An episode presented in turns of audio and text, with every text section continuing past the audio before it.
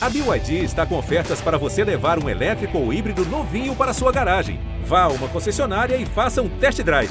BYD, construa seus sonhos.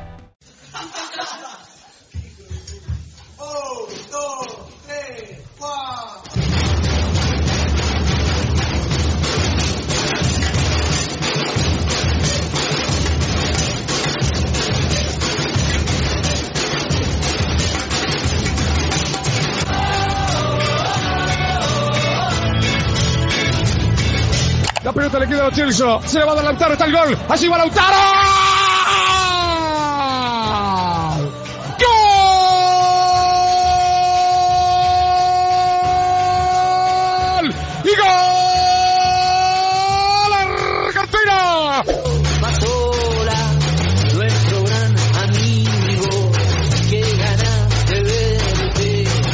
Ataque Ecuador. Llegada en esta oportunidad otra vez de Sornosa. Pervi ya en el área. Segundo para el ingresa. ¡Qué gol!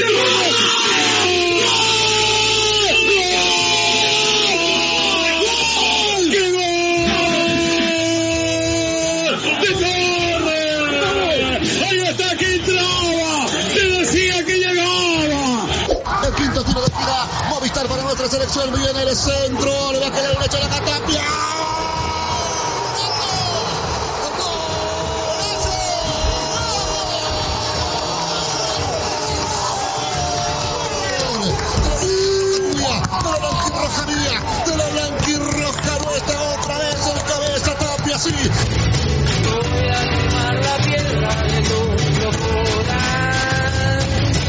Atravessou o Everton Ribeiro. Boa bola pro Neymar. Pegou, voltou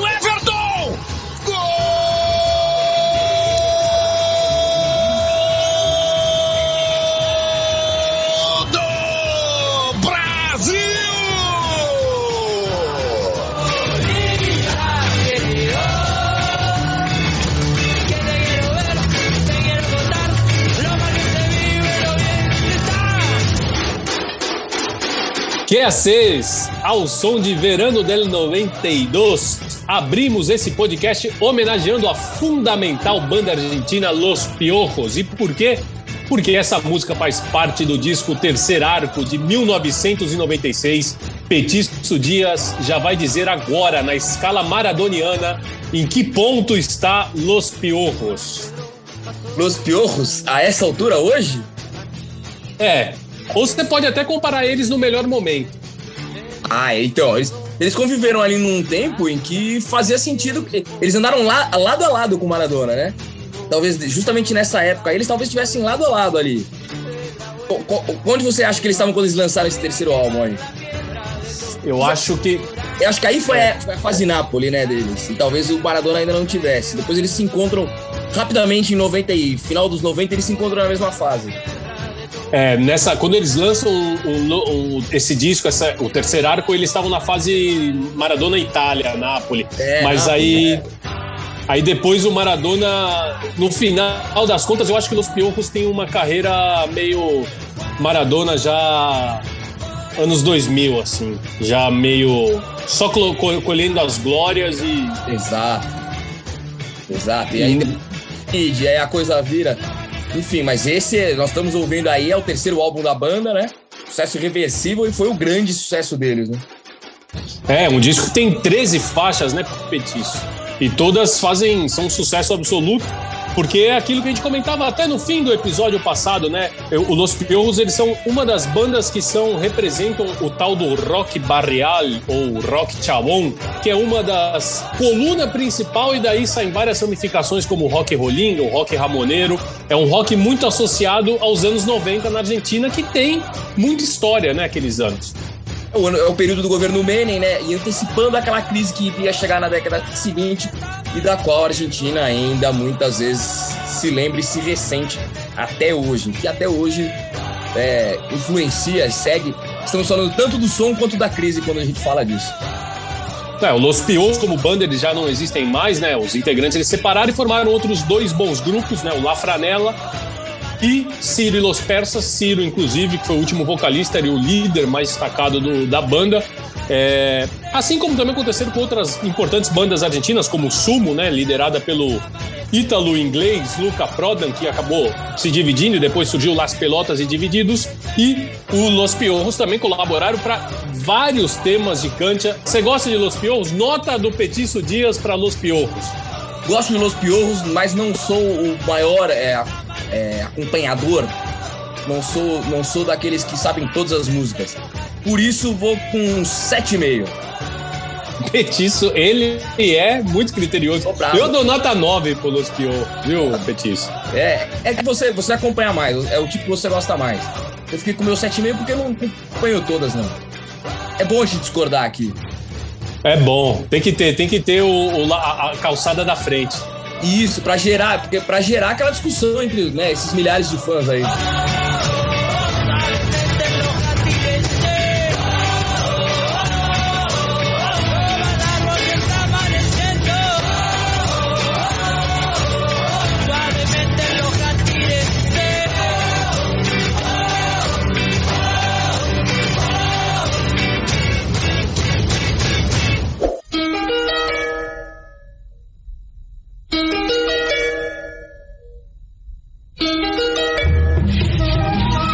Petiço, rodada de eliminatórias. Estamos no meio de uma rodada de eliminatórias, na verdade, nem no meio, né? Porque serão três rodadas. O que, que você achou dos jogos desta quinta-feira? É, acho que primeiro assim, a gente já entendeu que nessa rodada tripla é, vai ser uma correria danada, né? As seleções mal se apresentam, não chegam a seus países, né? Uma coisa diferente de outros. É, daquela rodada dupla de eliminatórias, então às vezes as seleções não foram para os seus próprios países como a Argentina, por exemplo, já chegou em Caracas, se encontrou em Caracas para enfrentar a Venezuela. É, enfim, acho que isso tudo, de uma certa forma, atrapalhou. Os jogos não tiveram uma grande qualidade, né? não foram grandes jogos, assim, os jogos que a gente acompanhou é, não foram, é, não se destacaram. É, e aí eu vou dar o meu destaque realmente para a Argentina. É, venceu a Venezuela fora de casa, venceu com autoridade. Eu, eu acho, uma coisa que eu já comentava ontem, é que é, o título da Copa América deu a essa seleção argentina um sentimento, uma sensação de unidade, deu a ela uma, deu a esses jogadores uma sensação de pertencimento que começou, que já se mostra desde o momento em que eles falam que eles vão, vão se apresentar à seleção, se ou se, não tem jeito, nós vamos para lá. Se, se, tiver que fazer acordo com o clube para não jogar outro jogo, nós vamos. E os jogadores vieram para cá, fizeram isso, e acho que o jogo ontem contra a Venezuela teve a maturidade, teve um pouco mais de maturidade do que às vezes a Argentina vinha tendo. Ela teve uma certa dificuldade no primeiro tempo, mas continuou criando, continuou criando.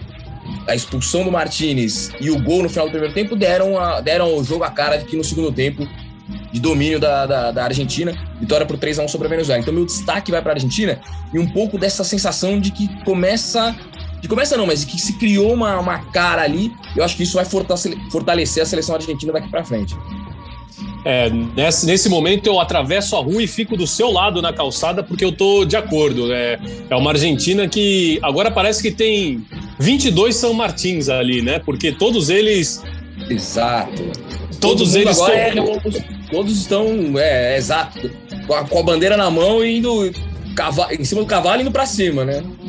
E é bom porque a torcida argentina comprou muito desse barulho, elas, eles, eles é, na Argentina repercutiu muito esse, essa negativa dos jogadores em, em, aceitarem né, o que tinha sido proposto pelos clubes ingleses, principalmente ali o Dibu Martinez, que fez a, a, se tornou conhecido justamente por conta da seleção argentina. Então, todos eles ali. E eu queria destacar, não sei se é o que a impressão que você tem, mas a impressão que eu tenho, Petiço, é que os líderes históricos ou que participaram de outras gerações de Argentina, como o Nicolás Otamendi, o Di Maria, o próprio Messi, eles, na verdade, se associaram agora a uma camada de jovens atrevidos, né? De jovens mais rebeldes ali, como o Depou, como é, não, nem tanto o, o, o Lochelso, que tem um perfil um pouquinho mais, mais baixo, mas os dois é. Correia.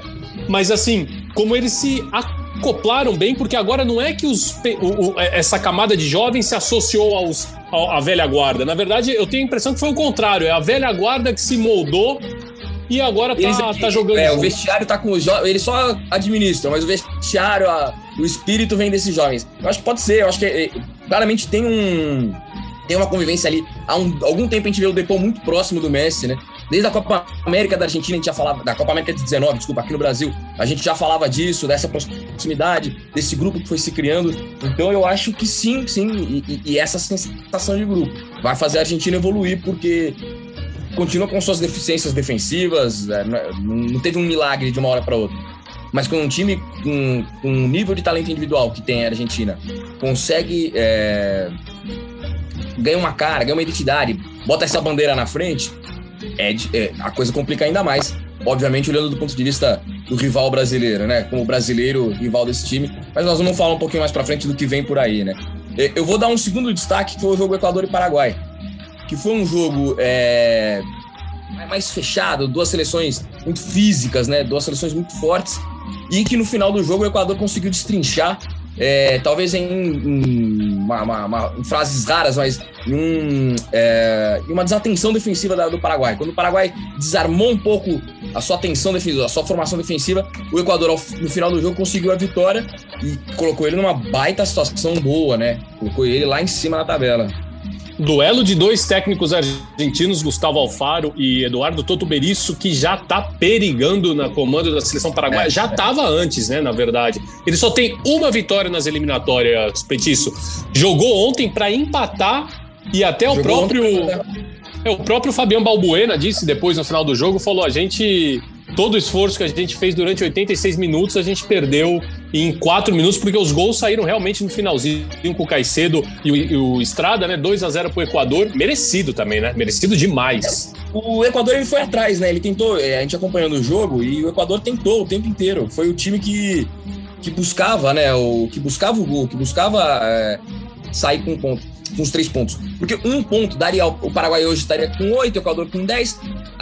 o Paraguai continuaria ali um pouco. Acho que o objetivo do Paraguai era isso, não vamos deixar os caras abrirem, né? Vamos, vamos ficar na cola. Acho pouco é, para já diante do equilíbrio dessas seleções quando você olha em nomes. Né? É, e aí o Paraguai achou que esse pontinho era suficiente, tentou, tentou, tentou, e aí eu entendo a irritação do Balbuena, porque é, realmente o Paraguai faz um esforço no final. Até me parece uma falha até defensiva do Martinez, não olha para trás, é, permite a cabeçada. E aí o jogo se abre. E o Equador depois conseguiu completar, o, realizar o jogo daquela maneira. No primeiro jogo que abriu a rodada, a Bolívia conseguiu buscar o um empate com a Colômbia. A Colômbia perdeu dois pontos lá em La Paz, que pode, pode fazer diferença para ela, né? Exato, exato. E porque ela vinha, ela abriu o placar, se manteve bem no jogo, mas ali é, é sempre complicado na Bolívia quando você sabe que, você sabe que tem um segundo tempo. Né? Sempre mais complicado. E a Bolívia vai, a Bolívia conta com isso, sabe? É, é clichê, mas é. Mas não tem jeito. O segundo tempo lá é sempre mais complicado. Você sabe que você vai sofrer um pouco mais. E a Bolívia conseguiu chegar a um empate ali, também num jogo é, que faltou um certo brilho aí de, das duas partes. Roger Martinez, o bom Roger Martinez, que foi alvo do Boca nessa janela de transferências, abriu o placar, fez 1 a 0 aos é, 30 e 35? Não, não, foi aos 70 minutos. 70 minutos dá quanto, Petis, você que é bom? 70 dá, dá 25. 25. Tá... Eu não sei fazer conta, né, Petis? Não, mas foi, você matou na hora.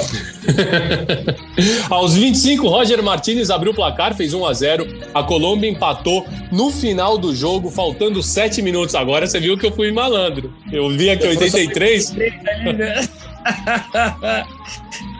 faltando, faltando sete minutos com o Salcedo, a Colômbia empatou 1 a 1 No outro jogo que teve empate também 1 a 1 Peru-Uruguai. O Peru abriu o placar num, num gol do Tapa, que foi uma bicicleta, mas que desviou no Rosema ali, né? Acabou enganando o Musleira.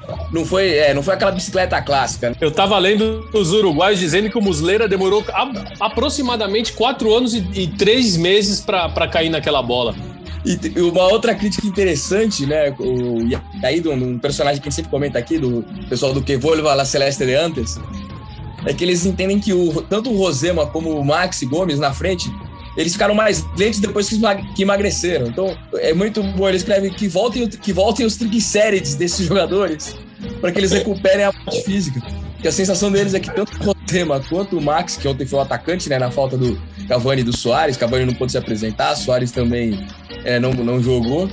É, na falta desses dois jogadores, o, eles pedem que. O Maxi Gomes foi o atacante, eles pedem que Maxi Gomes e Rosema recuperem alguns quilos, ganhem alguma adiposidade para poder voltar, é, esperando que ali com isso retorne a força e a potência. E com isso, claramente uma crítica, né, à atuação do Rosema que é parte deste gol do Peru e o Uruguai empata o jogo com o De Arrascaeta aos poucos é, começa, é, né, ele na torcida do Flamengo ele não é que ele já tá nem nas graças, ele já tá num outro patamar com a torcida do Flamengo, mas no Uruguai ele sofria, né? No Uruguai ele era muito questionado e desde a Copa América, ele, em que ele, ele entra bem no time, e ontem, de novo, um dos destaques, outro destaque uruguaio no jogo. É, minha sensação é que o De Arrascaeta começa a se firmar é, como titular da seleção uruguaia. Nunca conseguiu ser titular, foi ontem muito pela ausência dos dois principais nomes que você disse aí. Agora, pegar pesado com o Maxi, coitado, tá voltando de lesão também, hein? Tem, é, apesar que a adiposidade dele realmente era um super trunfo. E eu tava conversando isso, sabe com quem, Petiço? Que eu tava conversando sobre a Rascaeta? Não, Eric Faria, porque eu tive o prazer de conhecê-lo pessoalmente. Nota do Aliás- Eric Faria, escala maradoniana do Eric Faria.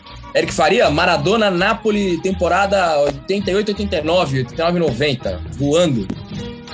Eterno. Eric Faria e Eric eterno Faria, Maradona do no Napoli. México. Pronto, troquei. Eric Faria, Maradona no México. Petiço, é, E, e- e ninguém. E o Eric acompanha futebol é, da, da, da quarta divisão a, a, a, a Copa do Mundo, é, viciado em futebol, acompanha muito, tá sempre por dentro. É, e o que ele comentava sobre a fase de De Arrascaeta? ele estava comentando exatamente isso. A gente estava falando sobre futebol sul-americano. Quando não, né? O assunto acaba desvirtuando para futebol sul-americano. E aí ele comentava exatamente isso. Ele comentava que o Arrascaeta, ele nunca, ele demorou até alcançar o patamar no Uruguai, um patamar que ele sempre teve no Flamengo, mas que ele demorou para alcançar no Uruguai. Realmente, de fato, parece que está começando a botar as asinhas de fora agora apenas, mas que mesmo assim no Flamengo ele o Eric diz que ele não sabe se ele encara o Arrascaeta como o principal jogador ou o principal nome dessa época gloriosa do Flamengo. Que ele até colocaria aí o Gabigol antes, Exato, acho que é, é, quando a gente for lembrar na frente, é, Gabigol vai ser mais lembrado, talvez até o Bruno Henrique. o Bruno Henrique. As- mi- minha sensação é de que essa é a posição em que o Arrascaeta gosta. É, o Arrascaeta talvez ele seja muito técnico, muito craque, é, né, muito bom, muito refinado tecnicamente, mas talvez não seja dele colocar a equipe no ombro e levar embora. E talvez seja isso que, ele, que, que no Uruguai é, às vezes cobrassem dele, porque ele, ele vai fazer a diferença é, com a técnica, com, com, com a qualidade dele. Ele não vai ser um. Eu, eu não acho que em algum momento a gente vai lembrar de tal time do De Arrascaeta. O De Arrascaeta vai ser sempre lembrado como um cara muito bom de um time de outro cara. Mi- mi- Minha sensação é essa. E que ele precisa de um tempo para se adaptar. Foi assim no Cruzeiro, é, e depois caiu na graça da torcida. É, no Flamengo ele já chegou a se adaptar um pouco mais rápido, mas ainda assim.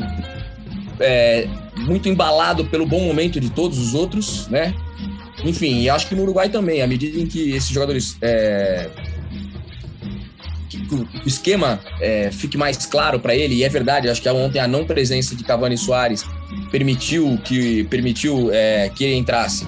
Até porque você, com Cavani e Soares, eles têm certas. Não, não precisam de certas obrigações defensivas que, que complicariam um pouco a presença de três caras, especialmente quando a gente pensa numa seleção uruguaia. Você não pode é, aliviar três caras de marcação numa seleção uruguaia, né? Então, é, eu acho que ontem a escalação permitiu isso. É, e eu acho que ontem foi uma, foi uma atuação em que ele começa assim, a, a, a cavar, a se firmar como titular do Uruguai, sim.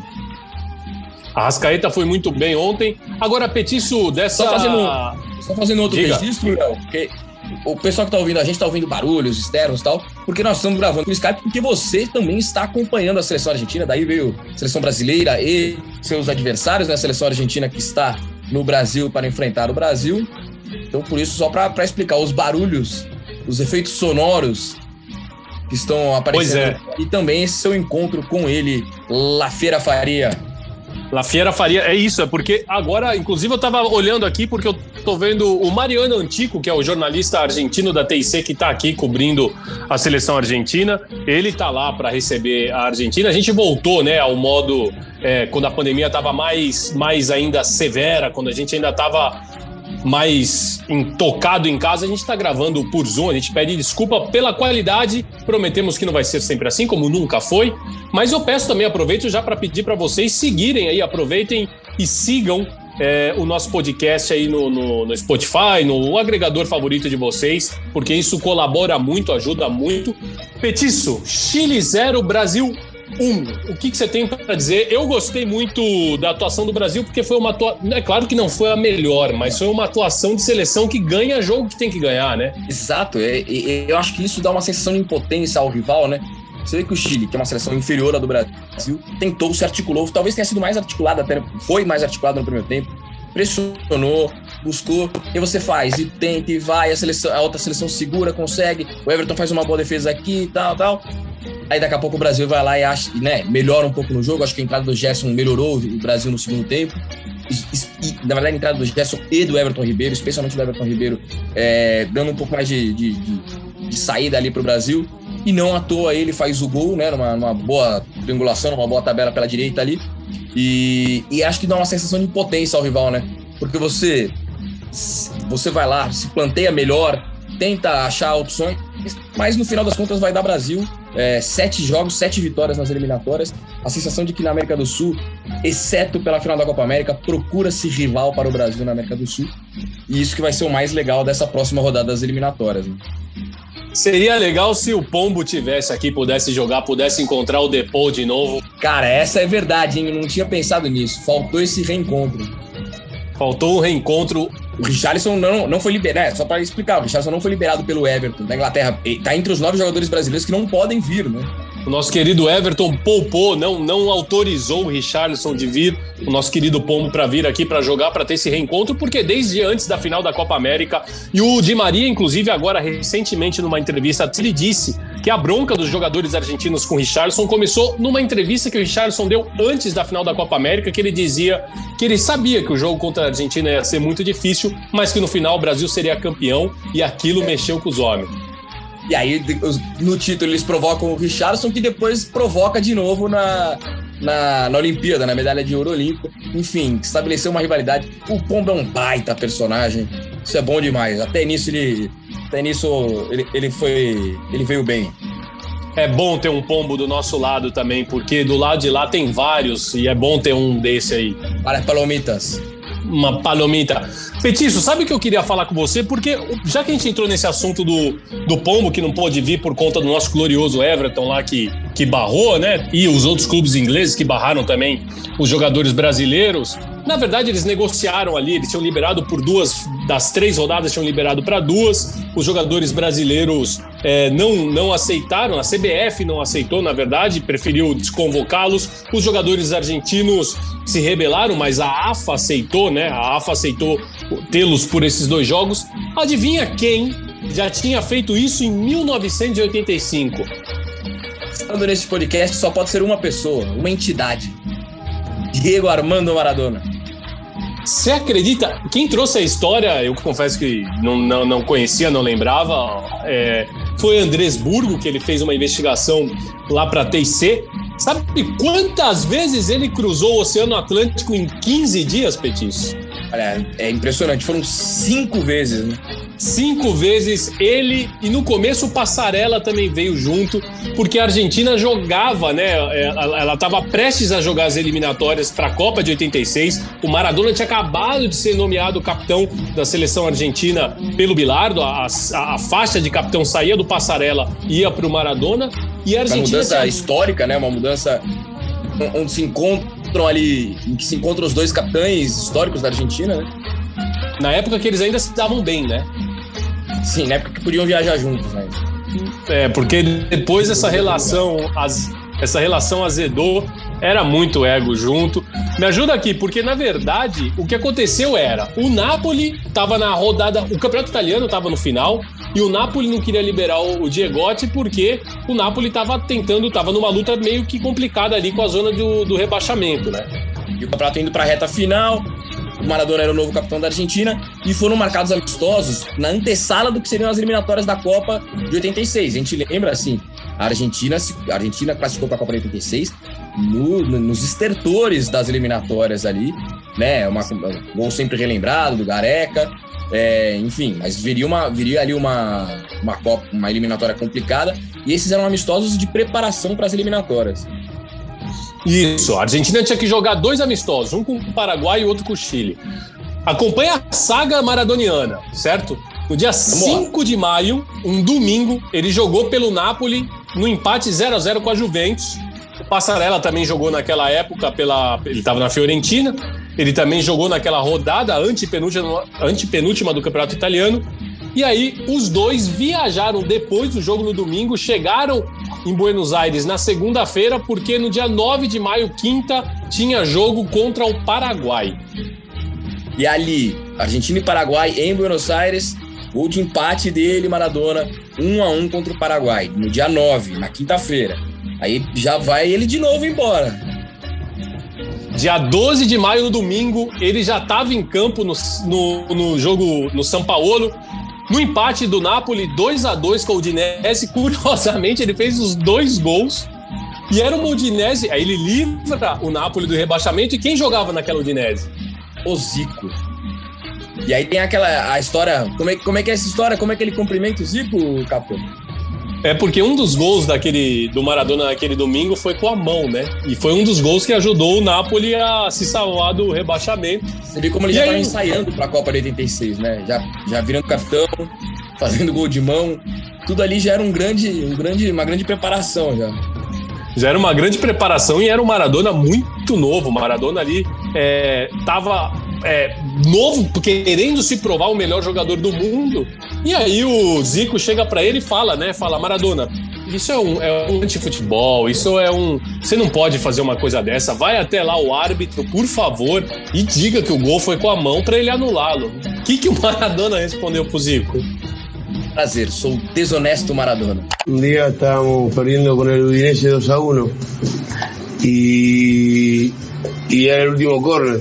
Entonces me pongo en el primer palo y cuando viene la pelota la metí, hice tac y le- la metí adentro. Y 2 a 2 y salí, salí gritando yo. Y el línea salió corriendo y el referí gol. Y viene Zico y me dice, Diego, por favor, dice por el bien del fútbol, decirle, decirle que fue con la mano, si no sos deshonesto. Le digo, deshonesto Diego Armando Maradona, encantado. y yo, tomate. Diego, Petiço, depois desse jogo que ele Só lembrando, o salva jogo foi no domingo, hein? Esse jogo Foi ele no domingo. domingo. Na terça Dia 12. Isso, no dia 14, ele já tá de volta na América do Sul para fazer um dos gols na vitória por 2 a 0 sobre o Chile. No dia 14, ou seja, dia 12 ele fez o gol no Napoli, né, pelo Napoli, fez os dois pelo Napoli contra o Udinese. No dia 14, ele faz um gol pela Argentina contra o Chile aqui. E aí ele tinha que voltar para jogar a última rodada do Campeonato Italiano no dia 19. Ele volta para a Itália para jogar na vitória do Napoli por 1 a 0 sobre a Fiorentina do Passarella, que voltou junto com ele. Só que o Passarella não ficou fazendo esse ida e volta, porque o Passarella malandro, lá na antepenúltima rodada, forçou o terceiro amarelo, ficou na Argentina, então o Passarella só fez o primeiro, a primeira viagem e a última perna da viagem. Ficou carona só, né? Ele só serviu para isso, ele conseguiu pegar carona. Petiço, ele percorreu, cruzou cinco vezes o Oceano Atlântico em 15 dias. Ele percorreu 80 mil quilômetros para fazer esses dois jogos amistosos pela seleção argentina e cumpriu o contrato com o Napoli. E só com o programa de milhagem que ele fez nesses dias, aí ele depois das eliminatórias.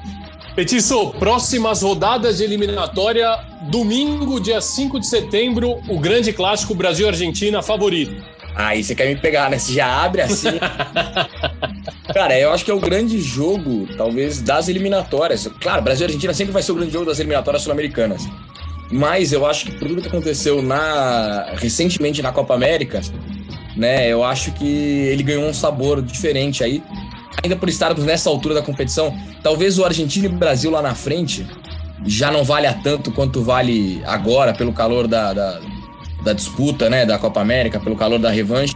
Então acho que eu, entendo que essa seja a, o jogo mais, mais transcendental de, de todos esses dessas 18 rodadas de eliminatórias, todos contra todos aqui na América do Sul. Enfim, dito tudo isso para dizer que eu acho que é, é talvez pela vontade e disposição em vencer, o Brasil saia 55-45 contra a Argentina. É difícil esse jogo e, aliás, eu, eu, você acha que a Argentina. Porque a Argentina ela pensou o seguinte: os caras estão me liberando jogadores por duas rodadas, eu tenho três. A minha rodada do meio, exatamente, é o clássico contra o Brasil. A minha terceira rodada é a Bolívia no Monumental. Beleza, eu vou aceitar. Você acha que o Brasil tinha que ter partido para essa? Eu acho que se fosse possível, sim, eu acho que sim. Mas aí, vou me arriscar aqui. Hoje, quem faria esse, contra, esse contato pela CBF? Quem seria a palavra da CBF para a Premier League? Quem vai fazer esse contato? Assim, é difícil. A gente sabe que tem o comando da seleção brasileira, tem Juninho, tem. Mas quem, quem ia tomar essa, essa posição sem um presidente, sem né, um presidente é, com todas as condições que a CBF tem? Então, eu acho realmente, é, essa altura, é, essa coisa. Enfim, mas eu acho que como estratégia a Argentina foi perfeita nesse ponto. É, os jogos em que ela precisava em, que é mais importante ela estar completa, ela vai estar. Contra a Bolívia em casa, a gente sabe que é possível é, é, perder um pouco de força, ainda que, é, apesar da importância desses jogadores, o Brasil sofre mais sem os jogadores ingleses, na minha opinião, né, ingleses entre aspas, do que a Argentina sofreria. Acho que a presença do Martinez, do Dibu Martinez, é o, talvez o pontinho aí de, desses, né, dessa liberação inglesa para a Argentina, é o ponto a favor deles, mas como estratégia muito bem pensado pela, pela, pela Federação Argentina, pela Associação Argentina. É, o interlocutor da seleção brasileira tem sido o Juninho, né? O Juninho Paulista tem, tem inclusive foi quem tentou negociar. Conhecido na Inglaterra, foi quem tentou negociar ali também a permanência é, do Claudinho e do Malcom junto ao Zenit também. Mas... mas... eu acho que aí falta, é, assim, aí não é, um, não é uma deficiência dele, Juninho e tal, é. Falta. Tem uma estrutura que não tá funcionando ali atrás, enfim. São problemas maiores. No mesmo dia, no mesmo domingo, tem Equador e Chile. Favorito? Eu acho que o Equador se, é, se fortalece depois da vitória sobre o Uruguai sobre o Paraguai, me desculpe. E, e, o, e, o, Equador tem sido forte em casa nas eliminatórias, né? Nas últimas eliminatórias tem sido assim.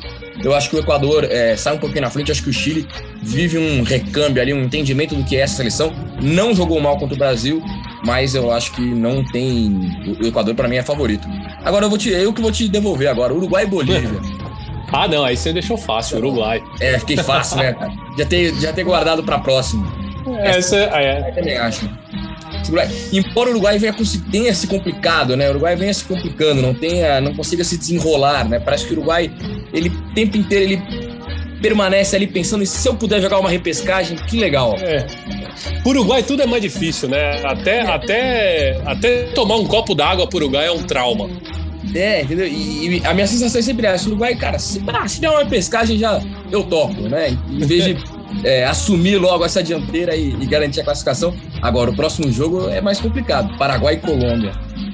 É, Esse... Paraguai e Colômbia no Paraguai, e é o Paraguai absolutamente necessitado da vitória, a Colômbia também, e o Berício com a, na corda bamba. O problema do Berício é que ele, te, ele por causa dessa, desse veto dos clubes ingleses, ele perdeu o principal jogador do time, que é o Almiron, né? Almiron, é, o, o time não tem uma saída, não tem uma grande é uma grande, um time que já, já sofre bastante, perde seu principal jogador. Realmente, eu acho que complica. A gente sempre tende a dar é, vantagem para a localia, né? Nesses casos. Mas eu acho que eu, eu particularmente acho que é um caso em que a Colômbia pode ir lá e, e fazer um defensoraço lá no. É. Lá no. Em Assunção. É, eu, eu, eu, eu, arriscaria que aqui tá com um cheiro de empate muito grande Diferentemente de Peru e Venezuela, porque o Peru jogou muito contra o Uruguai também. Eu gostei muito do jogo do Peru, o Uruguai resgatou o ponto lá, né? Talvez a gente tenha ali o trabalho mais sólido, trabalho, né? O Tite, obviamente, o Tite com sete jogos, sete vitórias, mais a eliminatória que ele fez nos últimos. É, na última né, campanha para a Copa, mais as duas Copa América. Óbvio, o Tite é o trabalho mais sólido na América do Sul, né, nesses últimos anos. Scaloni consegue fazer da seleção argentina uma seleção forte, campeã e, e que vai brigar por tudo, mas há de se reconhecer o enorme trabalho do Gareca com uma seleção em que faltam talvez peças, né, para para fazer para conseguir botar ela na, na, condição em que ele coloca a seleção peruana sempre sempre brigando, né, sempre ali presente. Essa vai ser a segunda rodada, né? Porque a última rodada que vai fechar essa rodada tripla de eliminatórias vai acontecer na próxima quinta-feira, dia 9 de setembro. E aí tem Uruguai e Equador, Paraguai e Venezuela. A Colômbia e Chile, Argentina e Bolívia, e o Brasil encerra a participação aqui contra o Peru, né? Isso já na, na próxima semana, já na quinta-feira. É, Mas até lá, nós vamos debater melhor esses jogos ainda, né? Nós vamos, vamos analisar os da terça e olhar os da quinta ainda na próxima edição do La Pelota. Mas o, o, acho que o destaque aí é porque esses jogos do domingo podem dar uma clareada numa tabela em que hoje, entre o quarto colocado, que tem uma vaga direta à Copa do Mundo, e o, e o Peru, e a própria Venezuela, lanterna do, do, do grupo, tudo pode se alterar nessas próximas duas rodadas. É isso que é, é, é, é há um achatamento, né? O Brasil disparou no primeiro lugar ali, com 100% de aproveitamento. A Argentina vai com 15 pontos em 7 jogos, também vai, vai bem ali, acompanha. O Equador com 12 e dali do Uruguai com 9, que é o quarto colocado, vaga direta na Copa do Mundo para baixo. Todas as outras sete seleções estão a essas duas rodadas de diferença, né? Então é, é, Você vê como tem um equilíbrio dali para baixo e, e, e, as, e, as, seleções não conseguem se desgarrar, né? A gente não vai ter um. O, o pelotão dos classificados não consegue abrir. Tanta é, vai ficar bom. Vai ficar bom só para a Argentina que não vai sofrer o drama que foi 2018, classificar é, para a Copa caminha, 2018. É, e eu acho que é parte dessa consolidação do projeto do Scaloni é, é isso. A Argentina vai classificar para a Copa é, com, com, com certa tranquilidade ali para frente e Argentina e Brasil. Por isso que eu digo até que acho que o jogo da volta da Argentina e Brasil na Argentina é, talvez não vá ser tão significativo quanto esse agora, que vem com essa coisa da, da revanche da Copa América. E, claro, a gente, vai, a gente vai ter o caso de ter um Brasil e Argentina em ano de Copa do Mundo, né? No ano atípico, em que a Copa do Mundo é, é no fim do ano e que as eliminatórias se jogam por todos os problemas de pandemia, as eliminatórias se prolongaram até o ano da Copa. Mas eu acho que esse aqui vai ter esse sabor da Copa América. Tá? Esse, então, Brasil e Argentina, nesse domingo, 4 da tarde, o jogo mais importante destas eliminatórias. Colimbalé. E se cantamos um pouquinho, por favor? E se saltamos um pouquinho, por favor? Uruguai no mar! Chegou o momento do nosso Cortita al Pé com três notícias que você precisa saber ou não do nosso futebol sul-americano e a primeira sempre ele, Petiço Dias. Porque ele voltou e junto com ele voltou a loucura. Em junho, o Louco Abreu anunciou que ia se retirar do futebol aos 44 anos, jogando pelo Sudamérica da primeira divisão do Uruguai. Mas agora, começo de setembro, ele repensou e avisou: Tô de volta. El Louco vai jogar pelo Olímpia de Minas, clube da sua cidade natal, Minas de justamente o time que disputa a Liga Regional, o Campeonato Minuano de Primeira Divisão. É quase como alguém que tem um futebolzinho com os amigos aos fins de semana, né? É, com outro nível. Com o novo clube, o Louco Abreu vai aumentar o recorde mundial de jogador com mais times na carreira, já contando o Olímpia de Minas, esse, esse flamante reforço. São 32 equipes distribuídas por 12 países. Ele já jogou mais de 850 jogos, porque você sabe, la locura no tiene fin. Le va a pegar Abreu. Le va a pegar Abreu. Puso la pelota el número 13. Si Uruguay lo hace, está en la semifinal para jugar con Holanda. Va a ir el loco. Larga carrera de unos 4 o 5 pasos, brazos en jarra. Llega el loco. Abreu, tiró.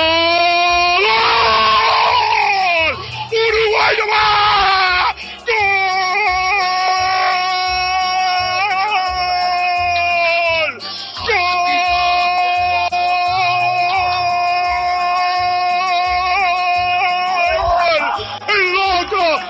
Picó loco, el loco la picó, el loco la picó, el loco la picó. Uruguay está en las semifinales de la Copa del Mundo. Vamos Argentina, vamos, vamos todavía Argentina, viejo nomás, vamos carajo. Talvez um dos golaços recentes e mundiais mais recordados pelos argentinos não seja nenhum marcado por Messi, Di Maria ou Pipita Higuaín. O gol feito por Maxi Rodrigues contra o México nas oitavas de final da Copa de 2006 está entre os mais citados pelos torcedores quando são perguntados qual foi aquele gol que eles mais gritaram em Copas do Mundo. É que Argentina e México empatavam por 1 a 1 no tempo normal e a partida foi para prorrogação. Duelo complicado, jogo difícil e de repente o Maxi tirou da cartola um chutaço de muito longe, colocou a bola no ângulo e deu a vitória e a vaga nas quartas de final à seleção, então treinada por José Peckerman. E mesmo depois de 15 anos, todos os protagonistas daquele lance parece que nunca esqueceram de nenhum detalhe. Enquanto Maxi Rodrigues habita o céu dos argentinos, o goleiro mexicano Oswaldo Sanches disse em entrevista recente que ainda se desperta no meio da madrugada chorando quando a imagem do golaço invade os seus sonhos. Abre aspas para ele. Sim, é algo que continua me machucando muito. De repente, durante o meu sono, acordo chorando porque relembro essa imagem. Fecha aspas para o ex-goleiro mexicano. Ele respondeu a uma pergunta de um torcedor durante um bate-papo na internet transmitido por um jornalista do país. Né? O vídeo com o gol do Maxi, que está disponível no YouTube, que nós vamos escutar daqui a pouquinho a narração, está no, no YouTube desde 2007. Ele dura mais ou menos 1 minuto e 14 segundos e já tem mais de 3 milhões e 400 mil visualizações. Ah, pô, e você, você, não sei se você chegou a ver que depois dessa declaração, o próprio Maxi Rodrigues, é, ele, ele, ele tweetou, né? Uma carinha, é, emojis assim, mas a cara de cara, o que, que eu posso fazer? Como explicar qual foi a carinha que ele fez no podcast? Me faltam palavras, mas é aquela de, cara, eu fiz e aí, né? Aquele olhinho esbugalhado, porra, não queria estar tá fazendo isso contigo, mas e aí? O que, que eu ia fazer, né? É, ele postou aquele emoji que tem o olhinho meio que assustado, assim, arregalado, é, como quem diz: é. Poxa, me desculpa, mas eu só cumpri o meu papel, né? É, é, e aliás, cumpriu muito bem, né? Um golaço. Messi la cambia bien para Conte. Vamos a ver ahora. Se viene Sorín, se viene Sorín, se viene Sorín. La cambia para Maxi. Rodríguez. Arco. Rodríguez.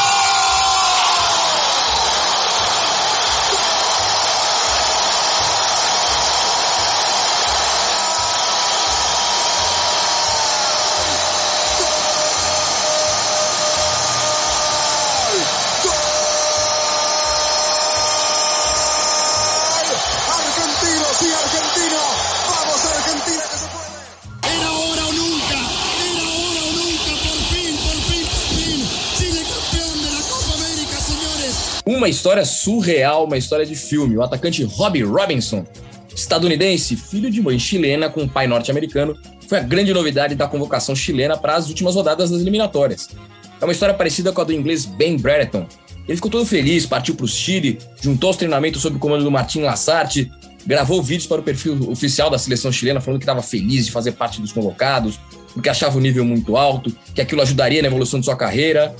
E tudo estava caminhando muito bem. Mas nem 24 horas antes do jogo contra o Brasil, Rob decidiu abandonar a concentração chilena de último momento, porque queria repensar melhor a decisão sobre qual seleção defender, uma vez que isso é irreversível. Se ele jogasse pelo Chile, não podia mais ser convocado pelos Estados Unidos. O jogador que joga no Inter de Miami comunicou o seguinte em sua rede social: Neste momento, decidi retornar ao sul da Flórida, nos Estados Unidos, para pensar melhor e avaliar qual seleção vou representar. A ANFP, órgão que cuida do futebol chileno, apenas disse que a decisão foi a melhor para as duas partes. Que situação, em Colimba?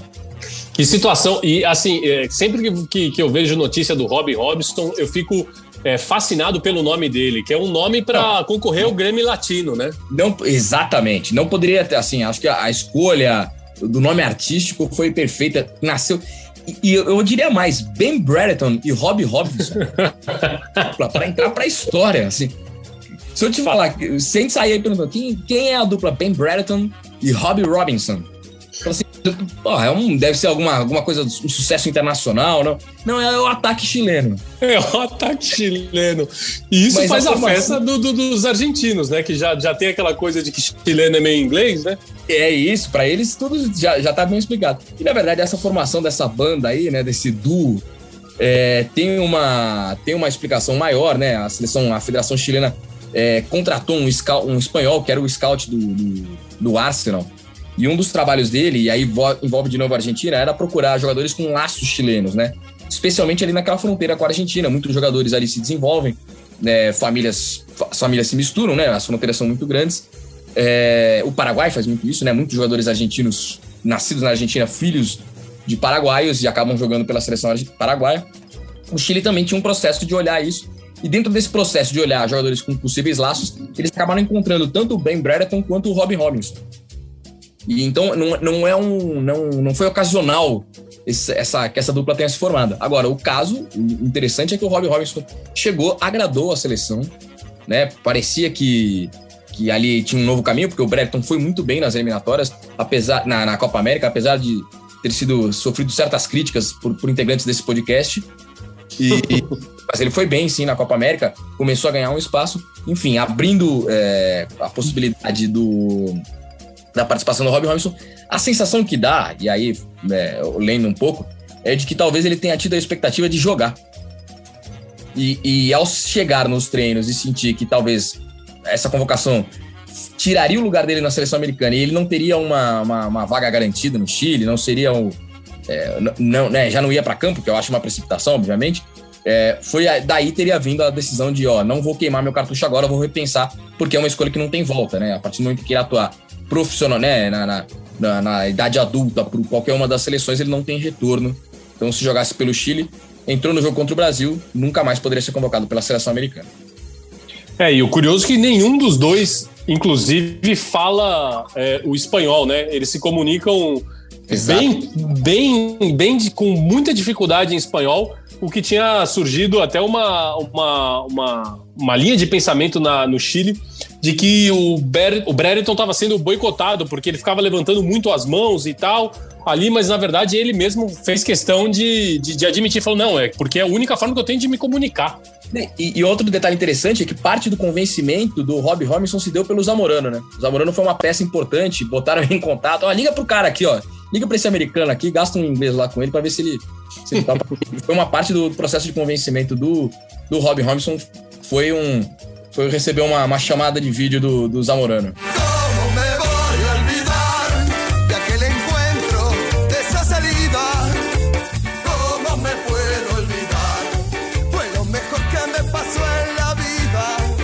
¿Consiguió boletas para este partido, sí? ¿Boleta? ¿Y no compro boleta? Jugué 20 años en la selección, voy a comprar boleta. Joda. Ya te la ganaste. No, joda. Ey, sería lo último que me pasara a mí en esta vaina. No, joda. yo creo que no, joda. El pitufo de Ávila que arranca la velocidad frente a Leo Estrada. Se frena en la oreja del área grande. Y no la metió al medio. Qué linda jugada le queda para el pibe. Está, le pegó. Gol. Gol.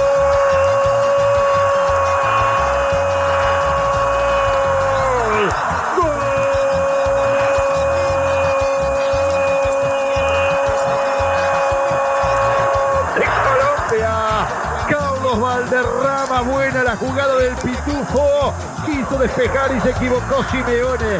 Y apareció solo el hombre que siempre sabe estar solo.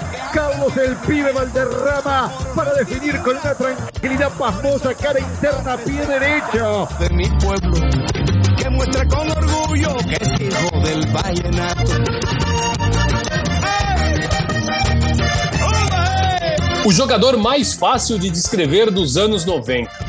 Basta falar daquela hermosa e vasta cabeleira loira que conserva até hoje aos 60 anos.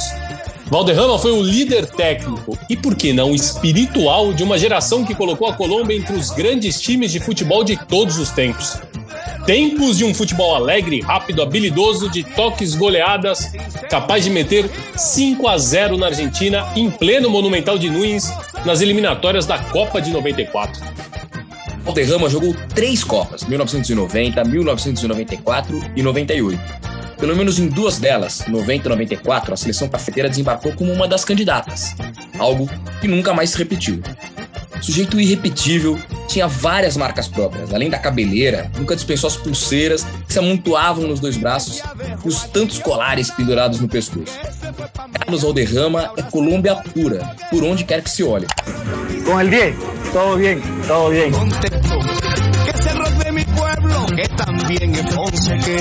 O tal todo bien, todo bien é outra particularidade.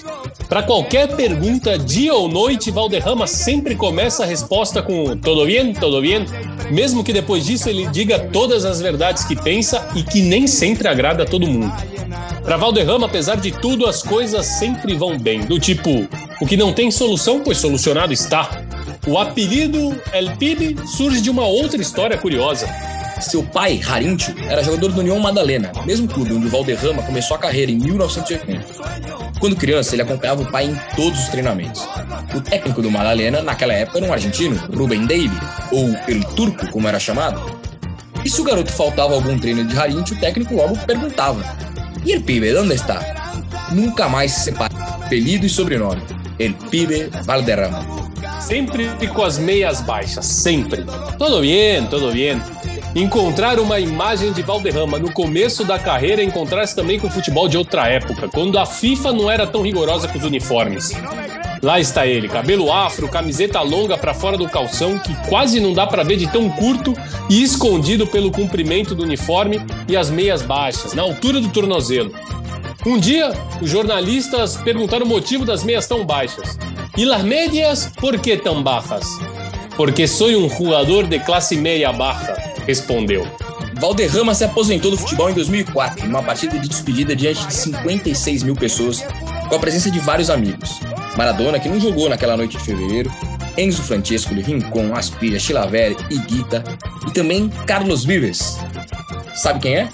Carlos Vives é um cantor que a gente está escutando aí ao fundo, famosíssimo, fã do Valderrama, que também é fã do Vives, duas marcas colombianas. Os dois nasceram em Santa Marta, no Caribe colombiano, e são admiradores de um bom Lagenato.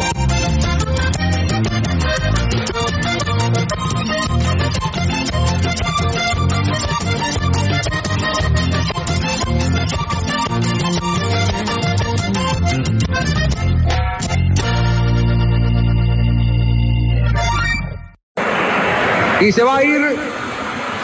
Le van a dar la camiseta de la selección Colombia, Carlos Alberto. Se va a ir con la número 10. camiseta de la selección, sí señor. Colombia, tierra querida. Ovación en Barranquilla. Se para el Metropolitano. Si alguien la sintió, si alguien la respetó, si alguien la defendió, fue ese hombre que ustedes ven ahí. Ese es el sentimiento de patria que más fácil se puede expresar, que es lo de Valderrama. Besa la camiseta de Colombia. Qué bueno que todos los colombianos tuviéramos un símbolo, nos pusiéramos la camiseta, amáramos nuestro país como lo hizo el pibe. Petiço, nota do Valderrama na carreira. Ah, esse aí é clássico. Aí você mexeu com, mexeu com um fraco meu. Pô, esse, aí vai, esse é o 9 que você deu lá na frente. Nem o Valderrama arranca um 10 de Petiço Dias. Não, 10, 10 é só, é só, só o patrão, só o patrão aqui, só o, o- como é que chama? O nosso, o nosso fundador aqui do podcast. 10 para ele e para outra entidade do futebol mundial, Edson Arantes e Lionel caminhando para essa para esse Gosto, gosto. Mas é, então todos os outros circulam em volta. Valderrama no futebol talvez não tenha atingido essa nota, mas o personagem aqui vale muito o personagem. Aqui também entra na conta o personagem. É, é um personagem é, é, que você reconhece a qualquer. É, é único, né? Se você botar ele, seja uma sombra dele, seja uma foto, você sabe quem é. Tinha marca, tinha personalidade. Tive a oportunidade de entrevistá-lo algumas vezes, duas ou três vezes.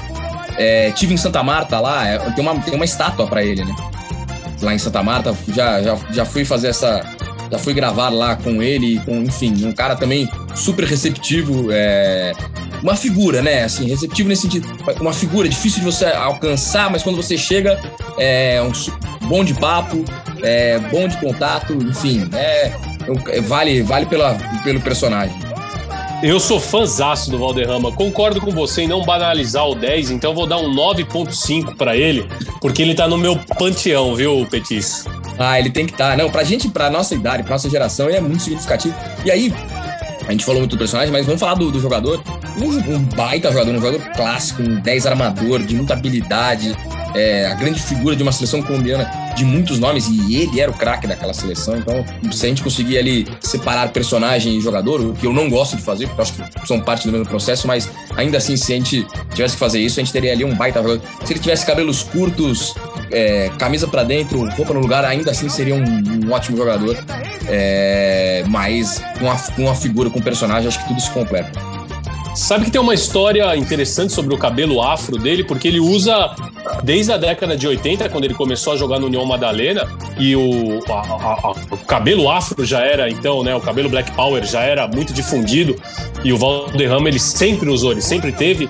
E naquela época ele, ele ainda estava começando a carreira, ele foi parado numa abordagem policial por conta até do, do cabelo, né? Numa época que a Colômbia vivia meio que num estado de sítio, tinha toque até de recolher. É, e quando os policiais pararam ele, pediram a documentação, ele deixou a carteira cair.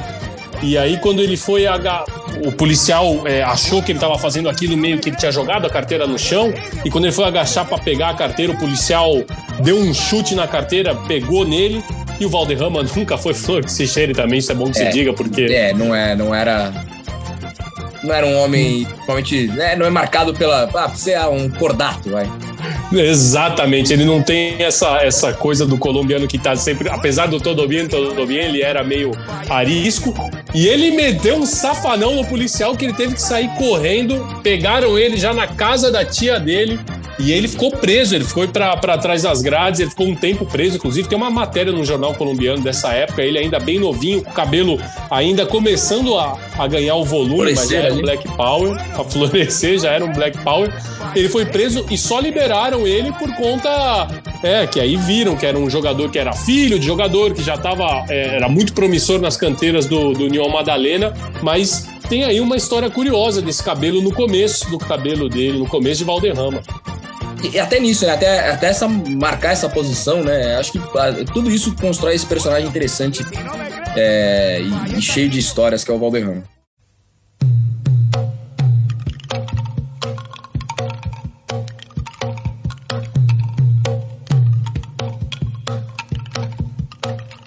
Dicen que escapó de un sueño en casi su mejor gambeta. Que ni los sueños respeta, tan lleno va de coraje, sin demasiado ropaje y sin ninguna careta. Dicen que escapó este mozo del sueño de los sin jeta. Y a los poderosos reta y ataca a los más villanos sin más armas en la mano que un 10 en la camiseta.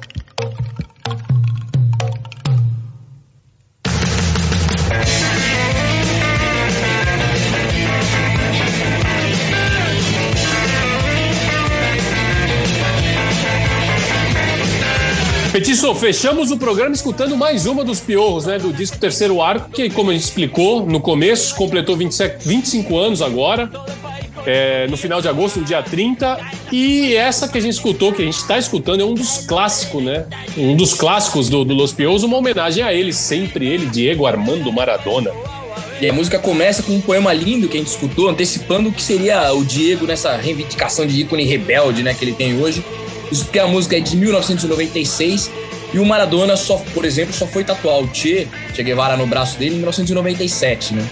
E aí o curioso é que sempre que Los Pions tocavam essa música, Petício, nos shows, o Ciro, que a gente falou, é o vocalista, ele pendurava no microfone um par de chuteiras, aquela chuteira clássica do Maradona, né, da marca que vocês sabem qual é, da Copa de 86 e cantava toda a música, mais a introdução, com os botines del Diego, que foi um presente do próprio Maradona, pendurados ali no microfone. E falamos de duas figuras clássicas, né? Ciro também é uma figura clássica do showbiz, do pop argentino, é, enfim, da cena musical né, argentina. E, e, realmente essa, essa relação deles com o Maradona sempre foi muito presente. Né?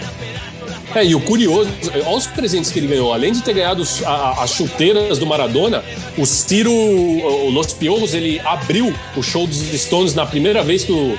Na, na segunda vez que os Stones tocaram na Argentina, e o Mick Jagger ficou tão abismado quando ele viu, né, que eles chamam de banda telon, né, teloneira, que é a banda que abre para a banda principal. Ah, essa essa eles... expressão eu não conhecia, sempre, sempre ensinando. Banda telon. Telo... Banda telon. E o Mick Jagger ficou tão abismado, porque ele tava, eles estavam nos, nos camarins, eles viram um público completamente louco, e o Mick Jagger foi lá ver o que estava acontecendo. Eram Los Piorros que estavam no palco, porque já faziam um grande sucesso na Argentina. Ele ficou tão abismado que o Mick Jagger presenteou o Ciro, que também é um gaiteiro, toca gaita, presenteou o Ciro com uma gaita, porque em uma das músicas, inclusive, do Los Piorros, começa, ele abre tocando o hino argentino numa gaita. E desde então o Ciro tem, então, as chuteiras do Maradona de 86 e uma gaita que o Mick Jagger. Olha o museu que o Ciro pode, pode abrir aí. O museu, eu, eu de presente, eu acho que eu tenho um mate que me regalou que foi um presente de um amigo uruguai, é o máximo que eu ganhei, viu, Petício, nessa o seu vida. museu é, tá... Mas vai, você vai chegar lá, você vai chegar lá. Qual que é o item mais precioso do museu de Petício Dias? O item mais precioso do museu? Não tem que parar gravando. Eu pensava uma resposta boa. Petício Dias tem muito. Petício Dias é um homem viajado. Para quem não sabe, Cauê Dias ele foi por muitos anos produtor do, do esporte espetacular, viajou o mundo inteiro, depois chefiou a equipe de esporte espetacular em São Paulo, foi chefe de reportagem. Petício Dias tem uma caminhada no mundo jornalístico tremenda, cobriu Copas do Mundo, Jogos Olímpicos. Deve ter muito presente aí no, Cara, no museu. Eu tô pensando aqui, acho que talvez, eu também, além de fã de futebol sul-americano, sou muito fã de basquete, né? Talvez tenha sido é, material do, do All-Star Game, do, All-Star Game que é o primeiro All-Star Game que eu acompanhei. E para quem é fã de basquete, de NBA, é, tá nesse jogo foi, foi muito marcante. Obviamente, como tá em Copas do Mundo, como tá, né? É, numa. em Olimpíadas, mas é, é foi, foi um material do, do primeiro All-Star Game, enfim, e, e, e tinha Kobe Bryant e que ele passou ali por perto da imprensa e foi um material que eles, numa uma coletiva do Kobe Bryant, que eles distribuíram. Talvez tenha sido uma coisa mais marcante, assim, um, que, que, tenha passado por um grande astro e que tenha chegado às minhas mãos. Manu Ginobili jogou esse All-Star Game ou não? Esse, não jogou nesse, mas é, esse para mim é. Quando a gente falar de ídolo, esse, esse também entra naquele panteão que a gente falou ali. Esse, para mim, é o maior jogador que nasceu, o maior jogador de basquete de todos os tempos, abaixo daquela linha do Rio Grande, que separa é, o, o, país de cima do, do, de nós aqui embaixo, aquela, o, o país da América, é, dessa América tão querida nossa, mas ele é o maior de todos os tempos que nasceu ali embaixo. Terminamos falando ainda de Manu Ginóbili, obrigado pela oportunidade de, de expor essa, essa minha tese. E quem for contrário, eu rebato qualquer argumento. Um abraço pro Manu Ginóbili, que é um grande ouvinte do La Pelota, La Pelota no Semantia. Lembrando que você encontra o La Pelota no Semantia no g.globo barra podcasts e também no seu tocador favorito de podcast. Siga a gente lá na Apple Podcast, no Google Podcast, no Pocket Casts e também no Spotify. Assine e siga o nosso programa no seu tocador, porque sempre que tiver um episódio novo, ele vai aparecer para você. O La Pelota tem a produção, o roteiro do Léo Lepre, a edição primorosa de La Fiera Pedro Suaide, a curadoria fundamental del Petiço Dias e de quem é a coordenação? A coordenação é do Rafael Barros e do André Amaral. Petiço, nos vemos? Nos vemos sempre.